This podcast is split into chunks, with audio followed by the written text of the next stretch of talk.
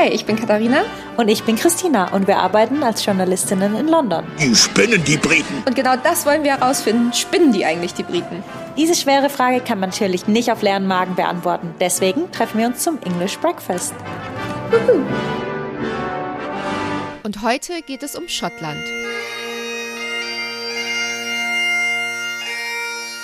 Ihr habt ja alle bestimmt schon mitbekommen, dass in Schottland gerade eine neue lokale Regierung gewählt wurde. Naja, neu in Anführungsstrichen. Es ist wieder die neue alte. Ähm, und aber auch, was das eben für Diskussionen wieder aufgebracht hat. Und zwar hatte Nicola Sturgeon, die ja die Vorsitzende der schottischen Nationalpartei ist, gesagt, wenn sie diese Wahl gewinnt, dann setzt sie sich ein für ein neues Unabhängigkeitsreferendum. Und sie hat die Wahl gewonnen, nicht mit einer Mehrheit, aber sie hat gewonnen. Ihr fehlt, glaube ich, ein Sitz zur Mehrheit. Das heißt, sie wird jetzt eine Koalition eingehen. Und trotzdem spricht sie jetzt aber weiterhin über Unabhängigkeit. Ja, ob das überhaupt möglich ist, darüber sprechen wir später noch in dieser Folge und haben uns natürlich dazu auch einen Experten eingeladen. Aber erstmal wollen wir euch jetzt eigentlich erzählen, wie es überhaupt zu dieser Rivalität zwischen den Schotten und den Engländern gekommen ist und was macht die Schotten eigentlich aus? Wer sind die Schotten? Was ist Schottland? Ich habe euch das ein bisschen unterteilt in ein paar kleine Kategorien, die ich ganz ähm, niedlich finde. Man muss jetzt sagen, nicht alle Schotten sind niedlich. Eine dieser Kategorien, äh, in die ich diesen Teil unterteilt habe, sind Essen und Getränke. Und das Nationalgetränk ist ja Whisky in Schottland. Ja. Das wissen ja alle, die schönen Whisky-Distillerien. Da war ich schon in einer und Katharina war jetzt erst vor kurzem wieder in einer. Genau. Und das ist so das offizielle schottische Nationalgetränk. Aber, pst, nicht weiter verraten. es gibt auch ein inoffizielles. Dazu muss man erstmal kurz wissen, dass die Schotten alles als Saft bezeichnen, also als Juice, das kein Alkohol drin hat. Klar. Sehr gesund, finde ich auch. also alles, was so Fizzy Drinks sind, also ähm, Getränke mit Sprudel, eigentlich, was wir jetzt normale Menschen Limo sagen würden, heißt in Schottland Saft. Das unoffizielle schottische Nationalgetränk ist ein solcher Saft, also eine Limo, wenn man das überhaupt so nennen kann. Es heißt Iron Brew. Wenn man was zum Geschmack sagen würde, würde ich mal sagen, es schmeckt so, wie es ausschaut. es ist knallorange. Also nichts an diesem Getränk ist natürlich. Es ist knallorange. Es hat Koffeingehalt und es schmeckt irgendwie so ein bisschen wie entweder flüssiger Kaugummi oder dieser Hustensaft für Kinder. Hm. Und die Schotten sind verrückt danach und lieben es. Dann machen wir ja mal weiter beim Haggis. Also Haggis ist so das, was jeder kennt. Katharina schüttelt schon ihren Kopf. Ich bin kein Fan. Es ist Hafermehl mit drin und die Innereien von Tieren und das wird alles in so einer in einem Magen von einem Tier gekocht sozusagen. Ja. Also das ist ein bisschen so es schaut so aus wie Hackfleisch mit Haferflocken gemischt in den, einem Magen von einem Tier, das gekocht wurde und es wurde einfach traditionell ist das so zustande gekommen, weil nichts verschwendet werden sollte. Es ist nicht meins, Katharinas ist es auch nicht. Es schaut auch sehr unappetitlich aus, aber viele Menschen, denen Fleisch schmeckt, die sagen, dass das gut ist. Also wenn man in Schottland ist, würde ich auf jeden Fall sagen, probiert es. Es ist ein Teil der Kultur. Als, als ich jetzt gerade da war, ähm, haben wir, wir haben euch auch äh, auf Instagram, falls ihr es gesehen habt, ja ein ähm, Full Scottish hochgeladen. Und da ist auch tatsächlich Haggis dabei. Ich habe ihn nicht probiert, mein Freund schon. Und er meinte, es war total lecker und er hat das total, also er mochte es total gerne. Aber ich bin da raus, schon alleine beim Gedanken daran. Nee. Genau. Und wenn man jetzt denken würde, dass das die kurioseste kulinarische Spezialität aus Schottland ist, falsch gedacht. No. es ist nicht Amerika ist das Land der unbegrenzten Möglichkeiten, wenn es, nach, wenn es ums Essen geht, sondern Schottland. Der Macaroni and Cheese Pie ist eines der beliebtesten Gerichte in Schottland. Also es ist einfach ganz normal Macaroni and Cheese in einem Pie drin und das kann man dann essen. Eigentlich im Allgemeinen packen die alles im Pie. Ja. Also das ist erstmal egal. Du kannst alles reinpacken und, und dann ist es ein Pie und dann schmeckt es gut. Ähm, was sie auch mit allen möglichen Dingen machen, ist frittieren. Oh ja. Wenn man denkt, es geht nicht ungesünder, frittieren die Schotten schon mal einen Maßriegel, einen Schokoriegel. Oh. Katharina, du hattest ihn probiert, ne? Es war so lecker. Wir waren ähm, beim University Café. Ähm, das ist in Glasgow und ich weiß nicht, ob irgendjemand von unseren Zuhörern Anthony Bourdain kennt.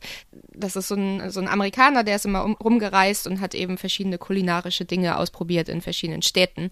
Und in seiner Glasgow-Folge hat er über das University Café gesprochen und da musste ich dann natürlich hingehen und da gibt es unter anderem frittierte Pizza.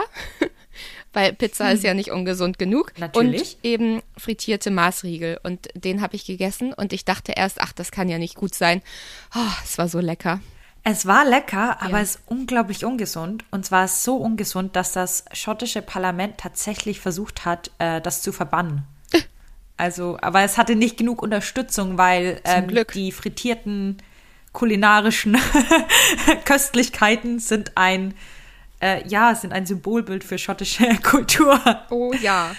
Was ich mit meinem Bruder erlebt hatte, als wir auf einen Roadtrip vor einigen Jahren durch Schottland gereist sind, war, dass es im Brotregal in den Supermärkten oder auch bei den Bäckern eine sehr dunkle Abteilung gab. Und wir dachten erst, uh, Vollkornbrötchen. Aber nein, die sogenannten Well-Fired Morning Rolls, also die sogenannten gut gefeuerten Frühstücksbrötchen, sind schlicht und einfach verbrannte Brötchen. Also es sind ganz normale Brötchen, so ein bisschen wie so ein Brioche-Brötchen und, der, die obere Hälfte ist einfach verbrannt, komplett schwarz. und das ist eine Delikatesse, super. Leute kaufen das und essen das und das ist sehr, sehr, sehr schottisch. Die Schotten sind stolz drauf. Worauf sie auch stolz sind, ist ihre Sprache oder ihr Dialekt. Ja. Und zwar sind die so stolz auf ihren Dialekt, dass sie auch den auf Twitter nicht verstecken, stecken, sondern zum Leidwesen oder zur Er- Ermunterung, je nachdem, aller anderen Twitter-Benutzer tweeten die Schotten gerne auf Schottisch. also man ist 90 Prozent ein Radespiel, was denn da jetzt gemeint ist mit diesem Tweet. Es gibt zwei verschiedene Sprachen sozusagen in Schottland. Einmal ist es das Scots, das ist der Dialekt, das schottische Englisch und das wurde jetzt auch in die europäische Charta für die regionalen und Minderheitensprachen aufgenommen, also als offizieller Dialekt, ist auch eine geschützte Sprache. Das kann man noch verstehen. Das ist eher ein Dialekt. Ja, es gibt manche Worte, die es ähm, in, im Englischen nicht gibt, aber im Großen und Ganzen, wenn der Dialekt nicht zu arg ist, versteht man es. Ja. Dann gibt es aber noch Gaelisch. Das ist eine keltische Sprache und die Originalsprache der schottischen Highlands und Inseln. Die Herkunft von Gälisch kann man so weit bis ins 10. Jahrhundert zurückverfolgen. Und man glaubt, dass es halt nach Schottland von Irland rübergekommen ist. Das war so ein bisschen ausgestorben, die Sprache, weil man es nicht so benutzt hat und mit sonst niemandem kommunizieren konnte in so einer globalisierten Welt. Aber seit kurzem hat es so ein bisschen so ein Revival und die ganzen offiziellen Schilder werden jetzt in zwei Sprachen gedruckt.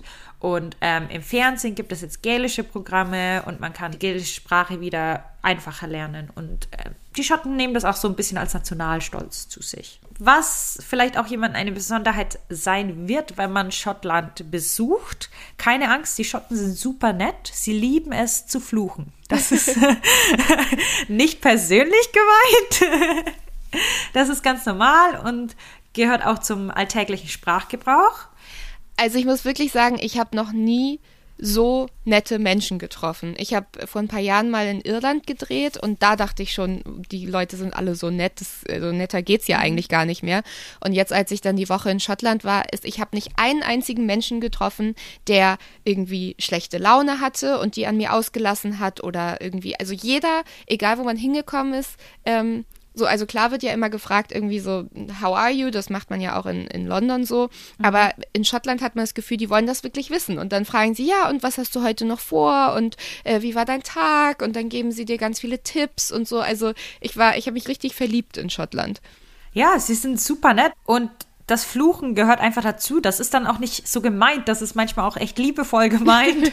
und ich kann jetzt leider nicht alle Flüche vorlesen. Dann kriegen wir hier eine Altersbeschränkung drauf. Aber was ich so charmant finde, und das habe ich dir auch gesagt, ist, dass die Schotten einfach unglaublich viele Wörter haben für ein und dieselbe Sache. Wo wir jetzt Idiot sagen würden, haben die Schotten, ich habe mir hier mal, ich glaube, fünf oder sechs Worte rausgesucht für eine bestimmte Art von Idiot. also für einen gefährlichen Idioten, da sagt man Wretch. Ein Wretch ist ein gefährlicher Idiot. Ein Idiot ohne Rückgrat ist ein Fandern. Ein Idiot ohne Grenzen, so ein losgelöster Idiot, ist ein Bumpot. ich weiß auch nicht, ob ich das alles wirklich richtig ausspreche. Und dann gibt es noch einfach Walloper. Walloper ist ein anderes Wort für Idiot. Und ich habe wahrscheinlich gerade die Sprache komplett zerstört. Very sorry. Aber ähm, ich finde es einfach total lustig, dass man ähm, so viele Worte hat, um einen Idioten zu beschreiben. Du hattest ja auch schon gesagt, äh, die Schotten sind super nett, mhm. die Schotten sind super charmant und ich glaube, die finden es richtig schön, dass sie so ein bisschen anders sind. Ja. Und dass sie so ein bisschen verrückt auch sind. Und das zeigt sich, finde ich, auch ganz gut bei dem Nationaltier von Schottland. ja, wenn man jetzt guckt na, nach dem Nationaltier in Deutschland, ist das der mächtige Adler, der Deutschland vertritt der Deutschland repräsentiert in ja. Schottland. Die Schotten haben sich gedacht, oh, Einhorn wäre nicht schlecht. das offizielle Tier von Schottland ist das Einhorn. Und zwar seit den 15, Mitte des 15. Jahrhunderts. Ich finde es einfach richtig lustig, weil auf den offiziellen Briefen und Briefköpfen und so ist dann dieses Einhorn drauf. Am Hollywood House, also an dem Sommersitz von der Queen, auch am, am Tor sind die Einhörner überall. Ja. Und das Einhorn ist nicht mal ein richtiges Tier, aber es repräsentiert Schottland. und was ich auch ganz interessant finde, ist, dass es, dass damit nicht irgendwas Girly-mäßiges. Also, ne, die Einhörner, die, die, an die mhm. man so denkt, die sind alle pink und, und glitzerig und keine Ahnung. Aber äh, in Schottland wird das Einhorn tatsächlich mit äh, Männlichkeit und Stärke und sowas verbunden. Genau, weil sobald ähm, England eben Schottland übernommen hatte mit dem Königshaus, wurde dann der englische Löwe hinzugefügt. Ja. Zu dem offiziellen Wappen. Und in Schottland nennt man dann dieses Wappen da auf der einen Seite ist der Löwe und auf der anderen Seite ist das Einhorn, dann nennt man das ähm, The Battle of the King of Beasts. Ah. Also die, die kämpfen darum, wer der König der Biester ist. Ja. Und, und da sieht man schon mal, dass es überhaupt nichts mit hier Vierlefanz und Glitzer und Pink und was zu tun hat, sondern es ist wirklich ein, ein Symbol für Stärke. Mhm. Genau, die Schotten lieben ihre Tiere. Sie lieben sie sogar so sehr, dass ähm, der einzige Pinguin, der auch ein Ritter ist, in Schottland im Zoo zu finden ist, und zwar im Edinburgh Zoo. Und der äh, Pinguin heißt Sir Niels Olaf. Und äh, 2008 hat er im Beisein von 130 Guardsmen, also von, vom Militär, 130 Militärmännern, hat, wurde er zum Ritter geschlagen. Warum? Aber nicht von der englischen Königin. Sondern von King Harold V. von Norwegen. Okay. Und zwar ähm, ist Sir Niels Olaf nach einem norwegischen Major, Niels Eglen, benannt und nach dem damaligen König von Norwegen von 1972, King Olaf. Und Nils, der Pinguin, nicht der König, äh, wurde dann aus Norwegen eben adoptiert und deswegen ähm, ist er immer noch so ein Stück norwegisch. Und dann wurde er eben. Aber warum wurde er zum Ritter geschlagen? Hat er irgendwas oh, ähm, gemacht? Der war ein Symbol, der war ein Symbolbild für das schottische Militär und er hat sich dort, es heißt auf der Website des Edinburgh Zoos heißt es, dass er sich im Rang nach oben gearbeitet hat. Hm. Vom einfachen Soldaten zum Major okay. und dann zum Ritter. und das Interessante an den Pinguinen im Edinburgh Zoo ist auch, dass es die ersten Pinguine außerhalb des Südatlantiks waren, die zu sehen waren. Okay. Also 1913 kamen die Pinguine in den Zoo nach Edinburgh die sind so beliebt, das verlinken wir euch auch auf Instagram, dass es eine Pinguin Cam gibt, also eine Pinguin-Kamera, in der man die Pinguine rund um die Uhr beobachten kann.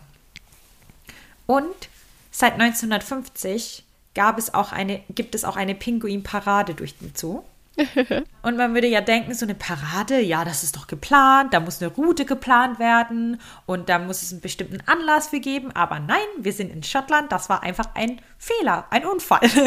Jemand hat ver vergessen, das Gehege zuzumachen und die Pinguine haben sich gedacht, oh, was für ein schöner Tag für einen Spaziergang. Der Tierpfleger hat sich dann gedacht, oh, mal gucken, was so passiert und ist denen hinterhergelaufen und hat dann gesehen, dass sie einfach mal durch den ganzen Zoo gelaufen sind, sich alles angeguckt haben und dann wieder zurückgekommen sind. Und das war, war die erste Pinguinparade und seitdem machen sie diese regelmäßig. Cool. Und das finde ich schön, dass diese Zufälle und so unabsichtliche Traditionen die Schotten eben so liebenswert machen und die nehmen Fehler einfach so auf und machen was Gutes draus, habe ich das Gefühl. Mhm. Das kann man auch ganz, ganz schön an den Kronjuwelen sehen. Es gibt ja extra schottische Kronjuwelen. Mit denen wurden jeder schottische Monarch von äh, Queen Mary I. von 1543 bis Charles II. in 1651 gekrönt. Und 1707 haben die Schotten die Kronjuwelen versteckt und dann aber vergessen, wo sie die versteckt hatten. bis sie dann 1818 wiedergefunden wurden und jetzt auch in der Burg von Edinburgh ausgestellt werden. Und das fand ich richtig cool. Das hätte mir auch passieren können. Ich verlege ständig Sachen.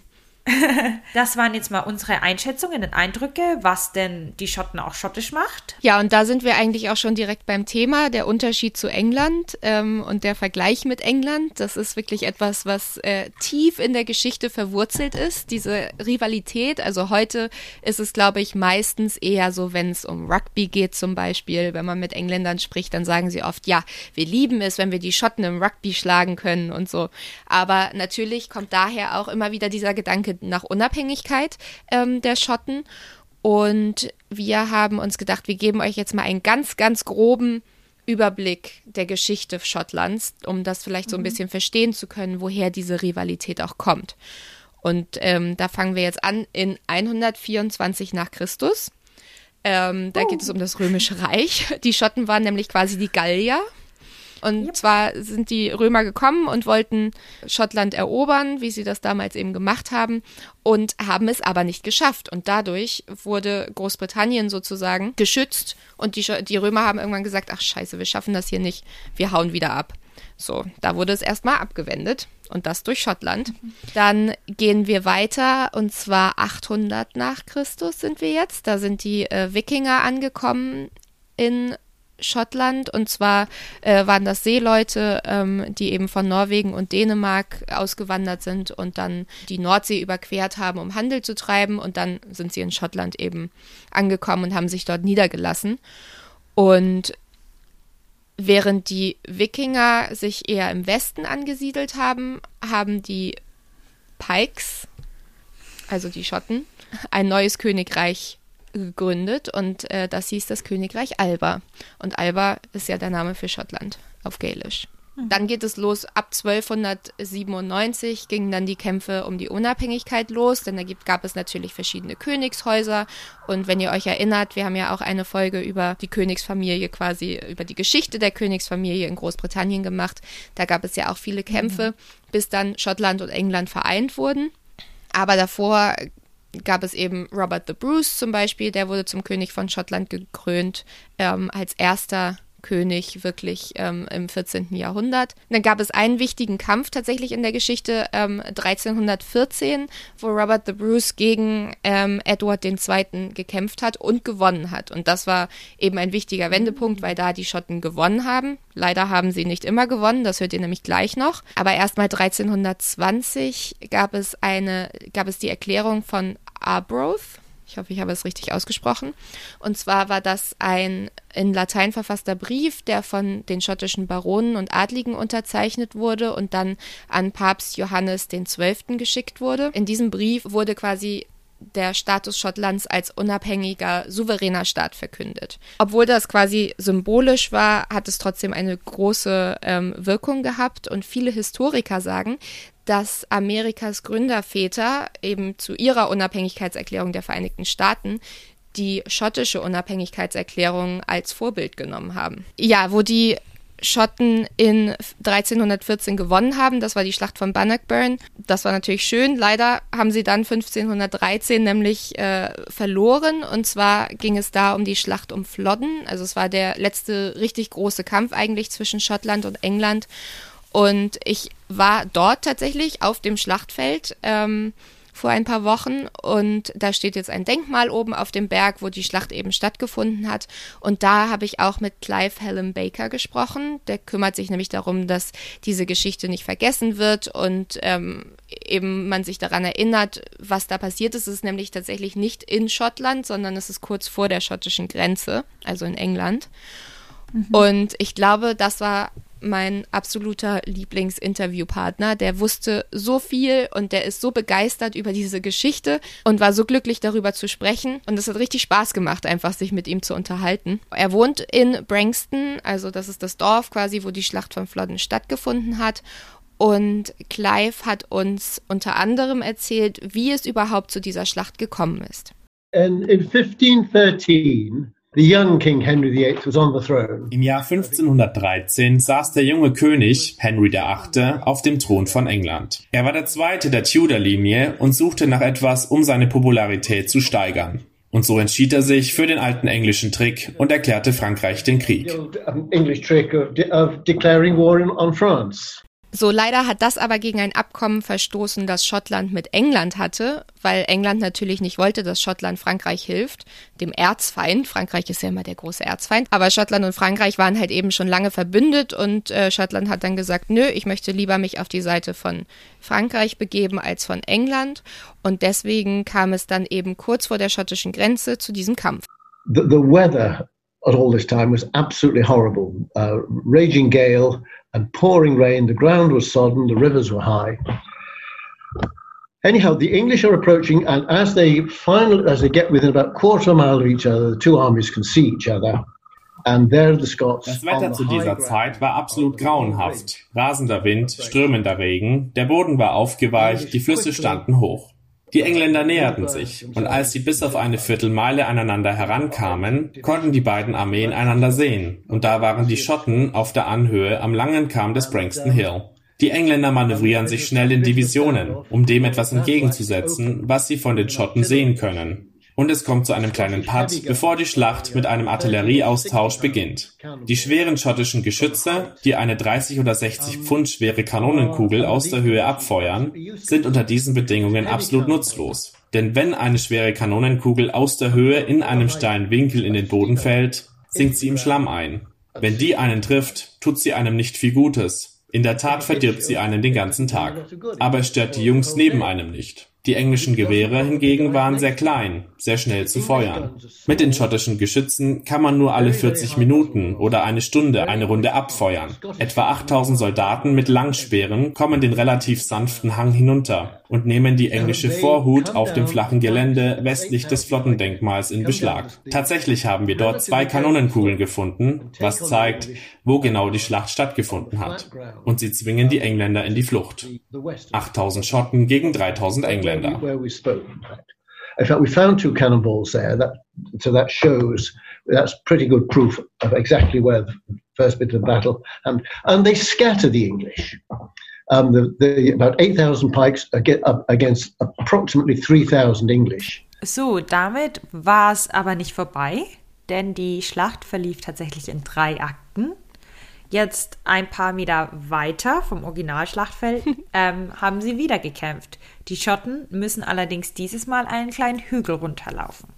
And so as the Scots come down, they, they cross two spring lines. So the, the, the ground gets muddier and muddier. And the tramping of their feet of these 8,000 men charging down, marching down the hill, makes the ground worse and worse. Als die Flotten herunterkommen, überqueren sie zwei Flusslinien, sodass der Boden immer schlammiger wird. Und das Trommeln ihrer Füße, diese 8000 Männer, die hinuntermarschieren, macht den Boden immer schlimmer. Am Fuß des Hügels angekommen, stehen sie knietief im Schlamm und haben Mühe, vorwärts zu kommen. Und diese Speerformationen sind auf den Vorwärtsschwung angewiesen. Es ist ein bisschen wie die mittelalterliche Version eines Panzers. Wenn er im Schlamm feststeckt, ist er nur Ziel. Und genau das ist mit den Schotten passiert. Sie waren im Tal, als die Engländer ihre Bogenschützen aufbrachten und in einem Pfeilhagel die Schotten in eine Tötungszone drängten. Und die, die durchkamen, kamen nicht als geschlossene Abteilung. Sie kamen in Einer- und Zweiergruppen oder im halben Dutzend oder so. Und sie haben zu diesem Zeitpunkt wahrscheinlich schon ihre Speere weggeworfen, weil sie nichts taugen und werden deshalb von den Engländern in Stücke gehackt.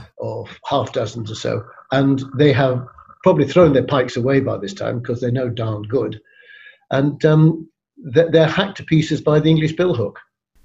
Ja, das ist dann natürlich ein bisschen doof gelaufen für die Schotten und man muss aber auch dazu sagen, dass bei dieser Schlacht nur 1500 professionelle Soldaten dabei waren und die waren alle auf der englischen Seite. Die anderen waren alles normale Männer, die eben eingezogen wurden. Und jetzt steht es also 1 zu 1, unentschieden und jetzt kommt die entscheidende dritte Schlacht, nochmal ein paar Meter weiter. The, the third bit of the battle is um, commanded by um, on, on, the on the Scottish right, on the eastern side of the battlefield, is commanded by um, King James himself with many of his nobles, and he can see approaching in front of him. He can see the Earl of Surrey. The Earl of Surrey has got is, has got his own pennant, and he's also got a pennant, uh, a green and white pennant of the of, of the Der dritte Teil der Schlacht wird von König James selbst kommandiert und er kann den Earl of Surrey heranan sehen. Der Earl of Surrey hat seine eigene Flagge und er hat auch noch die grün-weiße der Tudor-Dynastie, weil er den König repräsentiert. Diese Stoffstücke sind also tolle Souvenirs für König James. Die muss er haben. Das ist alles Teil des ritterlichen Unsinns. James ist also selbst auf dem Flodden Hill und macht nun seinen fatalen Fehler. Er steigt von seinem Pferd ab, weil er glaubt, dass ein ritterlicher Mann das Risiko der Schlacht mit seinen Männern teilen muss. Also kommt er den Hang des Brankston Hill hinunter ins Tal, wieder in das schlammige Gebiet. Der Earl of Surrey hat eine kleinere Division, aber er wird von den vielen Überlebenden der zweiten Schlacht begleitet. Also weiß James, dass er sich beeilen muss. Aber wieder werden sie durch die Bodenverhältnisse behindert und James wird fast sofort verwundet. Als die schottischen Highlander beginnen, sich zu bewegen, um ihren König zu retten, schießen die englischen Bogenschützen Pfeilsturm um Pfeilsturm ab. Die beiden Kommandanten werden getötet. Der Rest der Division wird getötet oder versprengt. König James Schicksal ist nun besiegelt und er stirbt irgendwo in diesem Tal, zu Tode gehackt. Highlanders begin to move to rescue their king. Stanley's archers catch them in the, in the flank and whack in arrows after arrow, arrow storm after arrow storm. The two commanders are killed, Lennox and Argyle are killed, and, and the, the rest of the division is, is killed or, or scattered. King James, his fate is sealed by now, and he dies somewhere along that valley, hacked to death. Ja, dort sterben 14.000 äh, Menschen in wenigen Minuten Und auch James IV., der ist der letzte schottische König, der in einer Schlacht gestorben ist. Und aus unserer Folge übers Königshaus müsstet ihr jetzt wissen, dass James VI. nämlich dann automatisch James I. wurde, nachdem er beide Königshäuser, also das schottische und das englische, vereint hatte. So, dann kommen wir zum Jahr 1707 und da gab es den Act of Union. Und zwar hat der Schottland noch näher an Großbritannien herangebracht, indem eben ein einziges Parlament des Vereinigten Königreiches von Großbritannien im Palace of Westminster erschaffen wurde. Wofür Schottland denn auch heute noch bekannt ist, also wirtschaftlich, wenn man an die, ähm, den wirtschaftlichen Aus Output von Schottland denkt, denkt man meistens an Erdöl. Und 1967 war die Bohrung der ersten Nordsee-Ölquelle und das galt damals als große industrielle Errungenschaft. Und sie schuf eine riesige unterstützende Industrie in Schottland und verschaffte dem Vereinigten Königreich zum ersten Mal Zugang zu Öl, das im eigenen Land hergestellt wurde. Jetzt kommen wir zu den 90er Jahren ähm, und da geht es vor allem um die schottische Kultur. Ähm, ihr kennt bestimmt Filme wie Braveheart oder Trainspotting und die haben natürlich dazu beigetragen, dass Schottland auch kulturell eben angesehen wurde. Dann, ich meine, wir kennen, glaube ich, alle J.K. Rowling, die hat in Edinburgh ähm, Harry Potter geschrieben. Und 1997, das weiß ich tatsächlich noch, habe ich damals im Fernsehen gesehen mit meiner Mama, wurde das mhm. erste äh, Säugetier geklont, das Schaf Dolly. Ja, und was Kultur angeht, da, das denkt man immer nicht, weil ja Schottland so abgeschnitten im hohen Norden liegt und so ein kleines, so ein kleines Stück von Großbritannien ist.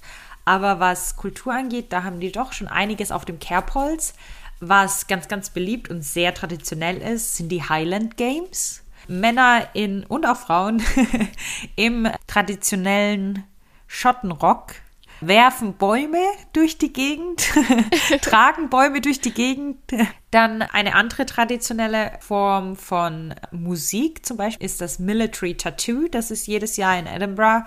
Und das sind Militärkapellen, die in einer sehr gut choreografierten ja, Anordnung über eine große Fläche laufen und dann so immer ineinander slotten. Es ist sehr, sehr, sehr gut choreografiert. ich habe noch nicht gesehen, dass da mal ein Zusammenstoß passiert ist. Wenn ihr das anschauen wollt, es ist sehr beruhigend auf YouTube. Da kann man schon mal aus Versehen so ein paar Stunden verschwenden, die man eigentlich für Recherche benutzen sollte. ein eher neueres Kulturevent in Edinburgh ist das Edinburgh Fringe Festival. Das gibt es aber jetzt auch schon des Längeren. Und das ist eines der wichtigsten Festivals für Comedians und für Film und diese ganze Kulturbranche. Alle großen Comedians in Großbritannien, aber auch internationale Comedians hatten schon mal einen Auftritt dort. Und es ist total cool, weil es nicht so eine große Konvention ist. Es ist nicht in der Messehalle, sondern das ist in der Stadt.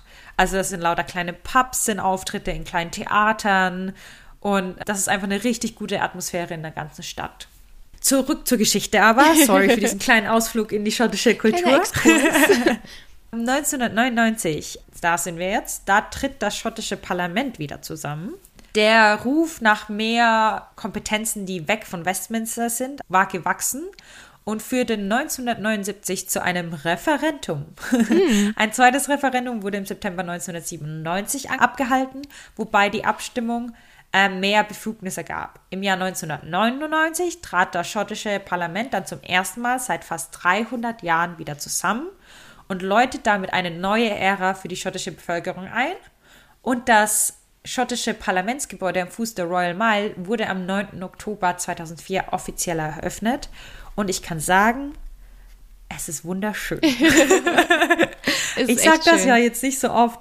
Ich weiß jetzt nicht, ob das Gebäude unbedingt äh, wunderschön ist. Architektonisch verstehe ich da jetzt nicht so viel. Ich finde es schön. Es ist viel aus Holz, auch innen drin. Man kann das kostenlos besuchen, wenn man dort ist. Aber einfach der Standort. Es ist gleich gegenüber vom Holyrood House, das ist der Sitz, ja. der Sommersitz der Queen. Und unterhalb von Arthur's Seat, das ist ein großer Berg, von dem man über ganz Edinburgh sehen kann. Und das ist total in die Natur so eingebunden. Und davor gibt es einen großen Wasserlauf. Als ich vor einigen Jahren ähm, in Schottland war beim Parlament, war es im Hochsommer und es war warm. Und da konnte man schön seine Füße dann abkühlen in diesem Wasserlauf vor dem Parlament. Ich bin auch, als ich jetzt da war, ähm, hochgehiked auf Arthur's Seat zum Sonnenuntergang. Und das war echt total schön. Aber jetzt kommen wir zu 2014. Erstmal 2012 wurde nämlich ähm, das Edinburgh-Abkommen unterzeichnet und zwar von dem damaligen ersten Minister von Schottland Alex Salmond und dem britischen Premierminister damals David Cameron. Und dieses Abkommen hat quasi den Weg geebnet für ein einmaliges, und das wird später noch wichtig, Referendum über die schottische Unabhängigkeit im Jahr 2014. Und da wurde ja auch abgestimmt am 18. September 2014. Allerdings nicht so, wie Alex Salmond sich das vorgestellt hatte, sondern äh, David Cameron hat wirklich dafür gesorgt, dass auf diesem Wahlzettel steht, wollen Sie, dass Schottland aus dem Vereinigten Königreich austritt? Und Alex Salmond wollte eigentlich, dass drauf steht, wollen Sie, dass Schottland unabhängig wird? Und David Cameron hat das natürlich gemacht, damit es bedrohlicher wirkt und damit die Schotten vielleicht eben dagegen stimmen, denn man wusste im Land, es war es eher so, also in Schottland, dass sie gesagt haben, wir wären gerne unabhängig, wenn es um Politik geht und so weiter. Also wir wollen natürlich weiter zum Vereinigten Königreich gehören, aber wir hätten gerne, dass eben unser gewähltes Parlament in Schottland eben für uns Sachen bestimmt und dass das eben nicht aus London passiert. Aber so gab es eben diese Differenzierung zwischen diesen beiden Möglichkeiten überhaupt nicht beim Abstimmen. Nicht nur deswegen, sondern auch aus anderen Gründen ist es eben dann dazu gekommen, dass 45 Prozent Ja gesagt haben zur Unabhängigkeit und 55 Prozent Nein. Im Moment gibt es keine mhm. wirkliche Mehrheit. Ich glaube, irgendwie 45 Prozent sagen Nein, 46 Prozent sagen Ja oder so. Also es gibt keine klare Mehrheit für oder gegen die Unabhängigkeit. Und das ist auch wirklich was, was ich gemerkt habe, als ich da eben mit ganz vielen Schotten ges drüber gesprochen habe und sie gefragt habe, was wollen sie denn eigentlich? Also selbst diejenigen, die gesagt haben, wir wären gerne unabhängig, haben gesagt, jetzt gerade ist nicht der richtige Zeitpunkt. Wir müssen jetzt uns erstmal um die Corona-Krise kümmern. Wir wissen überhaupt nicht, mhm. wie inwiefern sich das auf unsere Wirtschaft auswirkt oder auf unser Land generell. Und sie haben gesagt, also klar, wir wären gerne unabhängig und wir hätten gerne ein zweites Referendum, aber im Moment ist einfach nicht der, der Zeitpunkt dafür. Und das, obwohl ja viele gesagt haben, das zweite Referendum muss quasi stattfinden, weil Brexit hat ja alles verändert. Also Schottland hat ja mehrheitlich genau. dafür gestimmt, in der EU zu bleiben. Und deswegen sagen die Schotten jetzt, naja, wir müssen das ähm, jetzt nochmal abstimmen, weil wir haben nicht das bekommen, was wir wollten. Was bei dem ersten Referendum eben auch nicht dabei war, das war genau wie bei Brexit. Das sind diese Referenden, wo es entweder nur rein oder raus mhm. Gibt. Das wurde ja auch bei Brexit jetzt schon ganz oft und häufig kritisiert. Und damals unter Alex Salmond, da stand auch zur Debatte, wie man denn unabhängig wird. Ja aber das wurde eben nicht mit abgestimmt genau. und das wurde auch nicht groß kommuniziert. Also viele Menschen waren auch dafür, dass man halt in einem engen Handelsabkommen mit England noch bleibt, dass die Währung gleich mhm. bleibt. Solche, solche Kleinigkeiten, über die sich viele Menschen dann doch Gedanken machen, weil es dann doch schon zu größeren Problemen führen könnte. Trotzdem jetzt mit Europa ist das halt komplett anders. Ja. Wenn man jetzt in die EU eintreten würde, wäre eine EU-Außengrenze zwischen Schottland und England. Genau. Ja, und das äh, beeinflusst natürlich dann jetzt auch viele Familien, weil es gibt natürlich auch viele, die sagen, nein, wir wollen nicht unabhängig sein, weil mein Bruder zum Beispiel lebt in England oder, ne, also es gibt viele Familien, die über die Grenze hinaus eigentlich bestehen. Und ähm, Clive, der lebt ja in England, der hat uns auch nochmal gesagt, was er denn eigentlich jetzt von dem Unabhängigkeitsreferendum hält, als Engländer, nicht als Schotte. Majority about this, but this rather strange system where the English or the UK votes to leave the EU or voted to leave the EU and then started arguing Oh, es gab ja dieses ziemlich seltsame Ereignis, bei dem die Engländer oder das Vereinigte Königreich für den Austritt aus der EU gestimmt haben und dann erst angefangen haben, über die Bedingungen des Austritts zu streiten. Wenn Schottland die Unabhängigkeit will, dann ist der einzige Weg nach vorne, die Bedingungen der Unabhängigkeit zu diskutieren. Und dann können sie eine sinnvolle Abstimmung darüber haben. Aber wird das passieren? Nein, das macht zu viel Sinn. Die Politiker würden sich nicht darauf einlassen. Eines der beunruhigenden Dinge für mich ist, dass viele der schottischen Politiker die Engländer entweder wirklich hassen oder den Eindruck erwecken, die Engländer zu hassen. Und wenn sie die Unabhängigkeit bekommen und die Engländer nicht als Bettvorleger haben, werden sie wieder anfangen, untereinander zu streiten, wie sie es vor der Union der Kronen getan haben. Um, will they start squabbling amongst themselves again, as, as they as they did before the union of the crown? Meine Erfahrung ist, wenn man mit Schotten redet, dass sie schon sehr darauf bedacht sind, herauszustellen, dass sie schottisch mhm. sind und keine Engländer. Also wenn ich dann auf mein, ah ja, ähm, du bist ja englisch und dann kommt, nee, nee, nee, nee, nee, nee, nee, ich bin schottisch. Ich glaube, der Unterschied ist, so ist besonders zwischen Brite und Schotte. Weil es gibt zum Beispiel in genau, Dundee genau, eine Straße, da wurden Menschen befragt und da wohnen 100 Menschen in dieser Straße und da war ich auch. Und die 99 davon sagen, wir sind Schotten, aber wir sind keine Briten. Ja, das ist ein sehr wichtiger Unterschied und es ist fast wie so ein Schimpfwort oder so, als würde man jemanden verletzen, wenn man sagt, nee, du bist Brite oder du bist Engländer, aber dann sind die eigentlich Schotten. Ja, die Schotten sind auf jeden Fall sehr stolz darauf, Schotten zu sein und möchten sich auch gerne abgrenzen von den Briten oder den Engländern, wenn es zumindest um das Sprachliche geht. Mhm. Was dann das ähm, Unabhängigkeitsreferendum angehen wird, es muss ein zweites geben. Ähm, es kann nicht sein, dass Boris Johnson weiterhin das verweigert, wenn die SNP, also die schottische Nationalpartei, die jetzt an der Macht ist, die wahrscheinlich in eine Koalition mit den Grünen geht, mit den schottischen Grünen. Und beide dieser Parteien ähm, haben in ihrem Parteiprogramm zur Wahl gehabt, dass sie auf jeden Fall ein zweites Unabhängigkeitsreferendum anstreben. Ja. Und ähm, Boris Johnson, der englische Premierminister, ist schon ein bisschen auf Konfrontations, ein bisschen, ganz viel ja. auf Konfrontationskurs gegangen mit äh, den Schotten. Und das war auch richtig grenzwertig. Man muss sich dann vorstellen, ähm, als hätte Angela Merkel das gemacht, wenn Bayern zum Beispiel ein Unabhängigkeitsreferendum wollen würde. Und Boris Johnson hat in seiner Kolumne im Daily Telegraph in, ähm, der Zeitung geschrieben, dass es total selbstsüchtig ist von den Schotten, ja. wenn sie jetzt ein zweites Referendum anfangen und dass alle Schotten doch dumm seien. Also so auf die Art hat er das formuliert, wow. nicht direkt dumm gesagt, ja. aber die Schotten wären ja dumm, wenn sie ein zweites Referendum anstreben würden. Er hat halt einen Teil des Landes ähm, beleidigt, dass er eigentlich regieren soll. Ähm, ich fand ganz witzig die Reaktion oder ganz angebracht auch die Reaktion der stellvertretenden Vorsitzenden der schottischen Grünen. Mhm. Sie wurde live im Fernsehen befragt zum Kom Kommentar vom ähm, Premierminister und sie hat ähm, einfach nur gelacht. sie hat gelacht und hat gesagt, es ist absurd, dass ein, ein Mensch wie Boris Johnson jemand anderem vorwirft, selbstsüchtig zu sein, yep. wenn er erstmal sein eigenes, seinen eigenen Haushalt, sein eigenes Leben unter Kontrolle bekommen muss. oh ja. Und ähm, das fand ich eine, eine gute Antwort in dem Sinne. Ähm, es ist natürlich komplizierter, die Frage. Es ist jetzt auch komplizierter dadurch, dass England nicht mehr in der EU ist, mhm. also Großbritannien nicht mehr in der EU ist und Schottland als Land neu eintreten müsste. Dann stellt sich die Frage um den Euro, dann stellt sich die Frage um Handelsabkommen mit England. Und ich glaube, das hat viel kompliziert, aber es ist auf jeden Fall ein großer Wunsch nach Unabhängigkeit in irgendeiner Art und Weise bei den Schotten vorhanden. Was aber auf jeden Fall klar ist, wenn es um das Referendum geht, dass Boris Johnson es auf jeden Fall erlauben muss, jetzt auch nach der Wahl. Er kann nicht einfach sagen, es geht nicht weiter, sonst haben wir so eine Situation in Katalonien, wo das Referendum dann einfach abgehalten wurde. Aber natürlich ähm, haben wir uns gefragt, ging das denn überhaupt?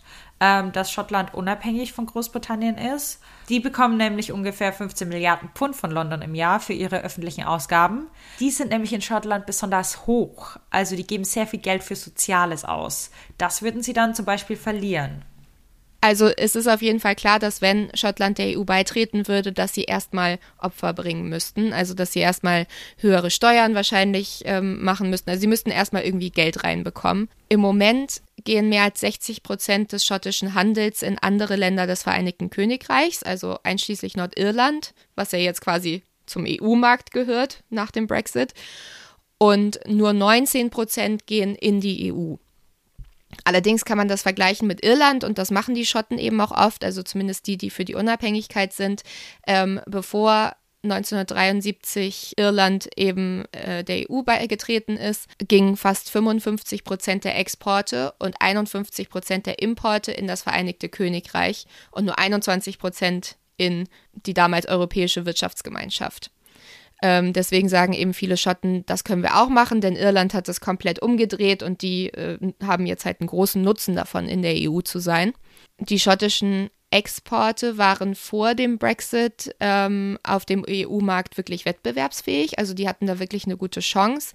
Wenn man sich zum Beispiel einfach mal Whisky anguckt, ähm, das ist Lebensmittel- und Getränkeexport Nummer eins. Scotch macht 75 Prozent der schottischen Lebensmittel- und Getränkeexporte aus und 21 Prozent aller britischen Lebensmittel- und Getränkeexporte. Und damit ist es 1,4 Prozent der kompletten Exporte von Großbritannien. Also das muss man eben auch sehen, was da dem Vereinigten Königreich quasi entgehen würde, wenn Schottland äh, sozusagen aussteigen würde. Denn etwa 1,26 Milliarden Pfund pro Jahr werden an Whisky in die EU exportiert. Also Schottland ist zwar sehr klein, aber steht halt eben ähm, wirtschaftlich, was die Länder in der EU angeht, überhaupt nicht schlecht da, sondern es ist tatsächlich nur hinter Frankreich, Deutschland, Spanien und Lettland. Wir haben aber natürlich jemanden gefragt, der es wirklich wissen muss, und zwar ist es Mary Sporridge. Sie ist die stellvertretende Direktorin des Fraser of Allender Instituts und an der Universität Strathclyde in Glasgow. Und sie hat uns gesagt, inwiefern Schottland denn überhaupt ein reiches Land ist, also was es überhaupt ökonomisch zu bieten hat. There's no doubt that Scotland is a rich and successful nation. Es besteht kein Zweifel, dass Schottland eine reiche und erfolgreiche Nation ist. Wir rangieren sehr hoch in Bezug auf Dinge wie zum Beispiel das Bruttoinlandsprodukt pro Kopf. Wenn man uns mit anderen Ländern vergleicht, gibt es keinen Zweifel, dass Schottland ein unabhängiges Land sein könnte. Ja, absolut. Ich denke, die Frage ist, wie würde das aussehen? Und wie schaffen wir den Übergang von dem, wo wir jetzt sind, in Bezug auf Dinge wie Ausgaben und Steuerniveaus, die wir jetzt haben, um ein unabhängiges Land auf einer nachhaltigen Basis der öffentlichen Finanzen zu sein? Und es ist nicht so, dass es nicht getan werden kann. Natürlich kann es getan werden. Und natürlich könnte Schottland eine reiche und erfolgreiche Nation sein, Aber wie kommen wir von da, wo wir jetzt sind, zu dieser Position? Und genau da müssen eben diejenigen, die etwas verändern wollen, die, die wollen, dass wir unabhängig werden, einen guten Weg finden, um das auch erfolgreich erreichen zu können.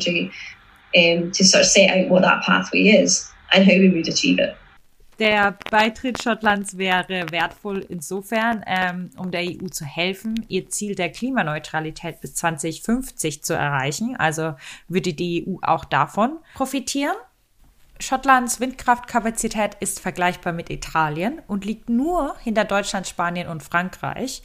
Mhm. Aber noch viel wichtiger ist, dass 97 Prozent des internen Energieverbrauchs in Schottland aus erneuerbaren Energien stammen und das EU-Mitglied mit dem höchsten Verbrauch an grünen Energien ist Schweden bisher mit weniger als 60 Prozent.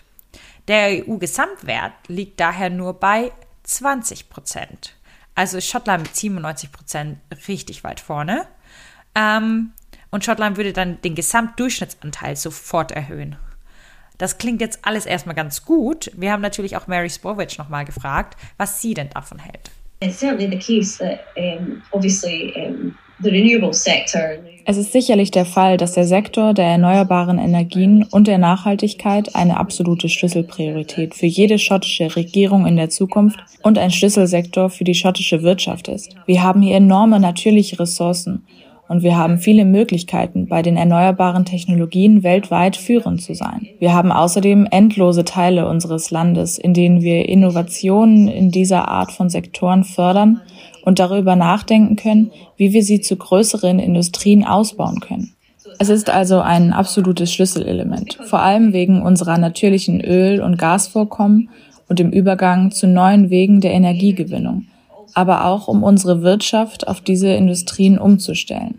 Es ist ein absoluter Schwerpunkt und es überrascht mich nicht, dass sie für die EU attraktiv sind und diesen wichtigen Aktivposten in diesem Teil des Globus haben.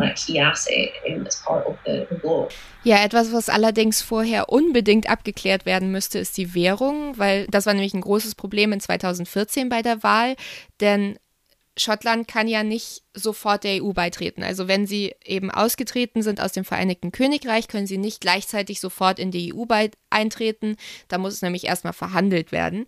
Also muss es eine Übergangswährung geben quasi, denn London ähm, wird natürlich nicht gerade amused sein, wenn die Schotten austreten. Also werden sie wahrscheinlich nicht sagen, ja, hier, benutzt doch das Pfund noch ein bisschen weiter. Ähm, und das ist natürlich etwas, was wir auch nochmal mit Mary Sporridge besprochen haben und das hat sie uns dazu gesagt.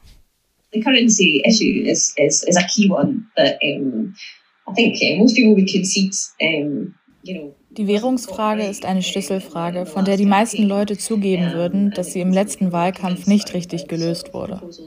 Offensichtlich gibt es eine Reihe von verschiedenen Optionen, die angenommen werden könnten. Und es könnte ein wenig davon abhängen, sagen wir, Schottland hat für die Unabhängigkeit gestimmt, wie lange der Übergang ist, um ein unabhängiges Land zu werden. Und auch davon, wie der Übergang oder die Arrangements nach der Unabhängigkeit tatsächlich aussehen.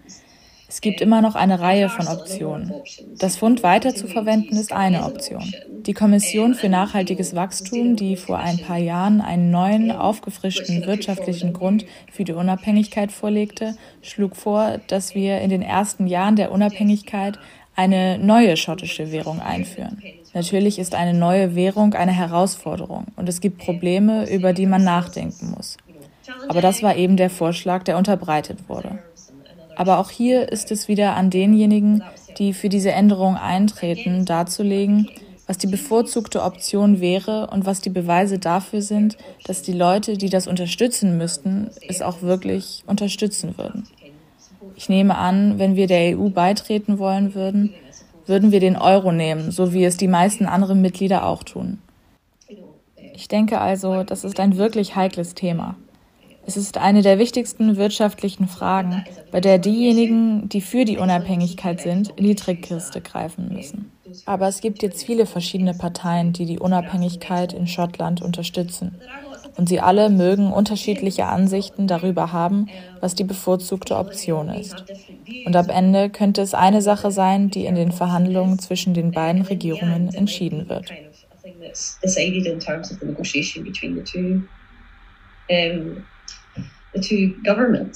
Ja, Katharina, spinnen denn die Briten? Also jetzt muss es ja wirklich ähm, eigentlich eher heißen, spinnen denn die Schotten oder spinnen denn die Engländer in der ganzen Sache? Was meinst du? Also, Boris Johnson spinnt. Also auf der Seite ja, der Engländer. Das ist die Antwort für alles. Ich glaube, genau, das kann man, glaube ich, generell so festhalten. Ich glaube, die Schotten spinnen nicht. Also wenn wir jetzt einfach nur mal auf die Frage der Unabhängigkeit gucken, da bin ich total hin und her gerissen, weil ich verstehe das, dass die gesagt haben, wir wollten gerne in der EU bleiben und deswegen wollen wir jetzt nochmal wählen. Ich weiß aber nicht, ob das tatsächlich für das Land am Ende gut sein würde, nicht mehr zu Großbritannien zu oder nicht mehr zum Vereinigten Königreich zu gehören. Ähm, ich möchte generell für die Schotten nur das Beste weil ich finde, sie sind einfach ein, ein großartiges kleines Völkchen und ich habe mich da so wohl gefühlt und ich habe wirklich in Edinburgh gedacht, ich könnte da jetzt eigentlich sofort hinziehen. Ich fand, die sind so nett und ich möchte einfach, dass sie bekommen, was sie wollen. Ja, also ich kann dir auf jeden Fall zustimmen. Ich sage auch immer, die Schotten sind eigentlich die Franken Großbritanniens. Nicht nur, weil die das R auch so schön rollen, sondern weil sie einfach herzlich sind und freundlich und gastfreundlich vor allem. Und deswegen fühle ich mich ganz persönlich immer sehr zu Hause. Und was ich auch gemerkt habe, wenn man mit Schotten auch über das Unabhängigkeitsreferendum spricht, die sind sehr gut informiert. Ja. Und die sehen auch beide Seiten der Diskussion und ja. haben sehr, sehr gut informierte Meinung dazu. Also soweit auch wenn ich mit meinen Freunden, die hier wohnen, spreche. Die haben alle eine Meinung dazu und die haben eine sehr gut informierte Meinung dazu. Und es ist nicht einfach so wie beim Brexit war es ja, oh, we'll take Britain back. Ja. ja. und, und, so ein bisschen so, ah, meine Männlichkeit wurde verletzt. Ja. Ähm, jetzt muss ich mir mein Land zurückholen. Nein, Schottland, da hat das schon viel tiefgehendere Gründe.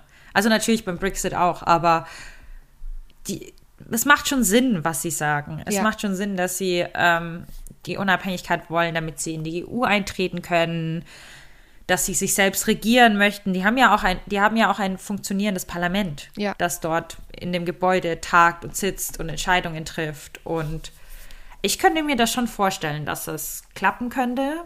Aber ich kann mir auch vorstellen, dass das für Großbritannien im Allgemeinen der Anfang vom Ende sein könnte. Auf jeden dass Fall. Dass Großbritannien dann auseinanderbricht.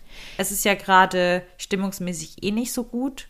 Jetzt auch mit den Wahlen, die jetzt erst waren, den lokalen Wahlen vor allem, ja. gab es ganz, ganz viel, ja, Kontroversen und Aneinanderreibungen. Und ich weiß nicht, ob das als Heilung für Großbritannien unbedingt so gut wäre, wenn Schottland auch noch wegbrechen würde. Ja. Das ist so mein einziger Gedanke. Aber wie schon gesagt, wenn, wenn Schottland unabhängig wird und in die EU eintritt, ziehe ich nach Schottland. Was ich auch ähm, wirklich bemerkenswert fand, war, ich, als ich in Schottland war, saß ich einen Abend mit ähm, ganz vielen Schotten am Lagerfeuer. Wir haben so ein bisschen gegrillt und so. Und dann kam natürlich auch das Thema Unabhängigkeit auf. Und ähm, ich habe mich da mit einem Mädchen unterhalten und die hat wirklich gesagt, sie weiß, dass es erstmal schwieriger wird für Schottland und dass es nicht so ist, wir treten jetzt aus und ähm, dann äh, ist alles plötzlich gut, ne? so wie das ja auch beim Brexit immer versprochen wurde, sondern sie hat gesagt, mir ist klar, dass es harte Jahre werden für uns, aber ich glaube, dass es halt am Ende für uns als Schotten besser ist. Und das fand ich eben gut, dass sie eben, dass es eben nicht als, äh, oh, die Lösung überhaupt, danach ist alles besser, sondern dass man eben, das ist so eine emotionale Entscheidung eher, äh, dass sie sagen, wir glauben, für uns als Schotten ist es eben dann besser. Also das ist natürlich die Seite, die für die Unabhängigkeit ist.